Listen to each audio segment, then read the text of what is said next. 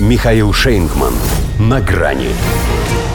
Гадский папа, понтифик показал свое истинное отношение к России. Здравствуйте. На грани. А ведь создавал видимость приличного человека. И когда рассуждал о мире, реально казался лицом заинтересованным. Правда, все-таки не настолько, чтобы у кого-то появились мысли, будто Ватикан и ватники – это однокоренные слова. Хотя зрел в корень.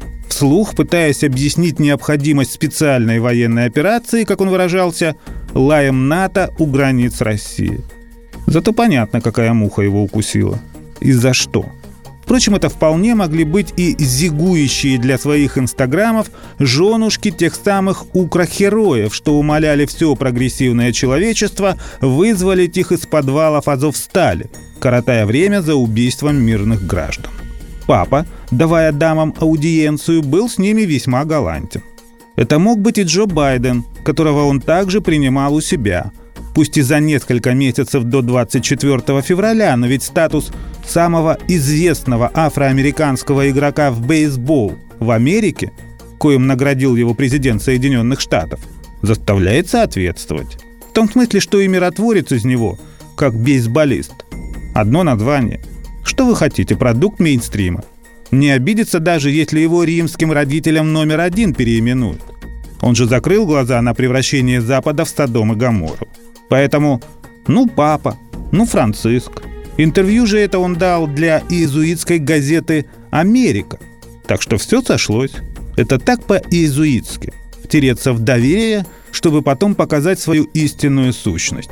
Ведь как хитро все завернул. На Украине, мол, народ принимает мученическую смерть, потому что с особой жестокостью мучают его хоть и те, кто из России, но не русской традиции, а такие как чеченцы, буряты и так далее.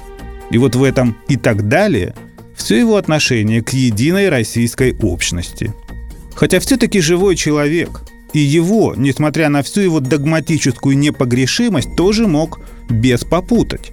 Но все это очень похоже на отработку вполне конкретной повестки. У них же действительно есть заказ на внутрироссийскую вражду – вот Франциско и постарался. А вдруг русские захотят держаться подальше от тех, кто и так далее, коль сам папа их как бы простил, свалив все жестокости на национальные кадры. Или наоборот, чеченцам с бурятами покажется, что титульная нация недостаточно яростно их оберегает от подобного рода наветов. Вот вам, пожалуйста, и разлад. Другое дело, что не святому престолу пристало судить о мучениях крестовые походы, костры инквизиции, то самое миссионерство, которое лучше всего сочетается со словом «поза». Это у него только из крупного. А сколько по мелочи. И это все зафиксировано. Тут же сплошные фейки.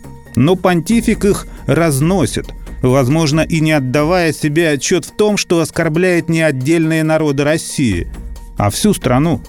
Он же по-прежнему хочет совершить миротворческий вояж по маршруту Москва-Киев – хотя после такого пассажа в Москве ему точно делать нечего. А вот в Грозном, например, или в Улан-Удэ самое место. Как минимум, чтобы извиниться. До свидания. На грани с Михаилом Шейнгманом.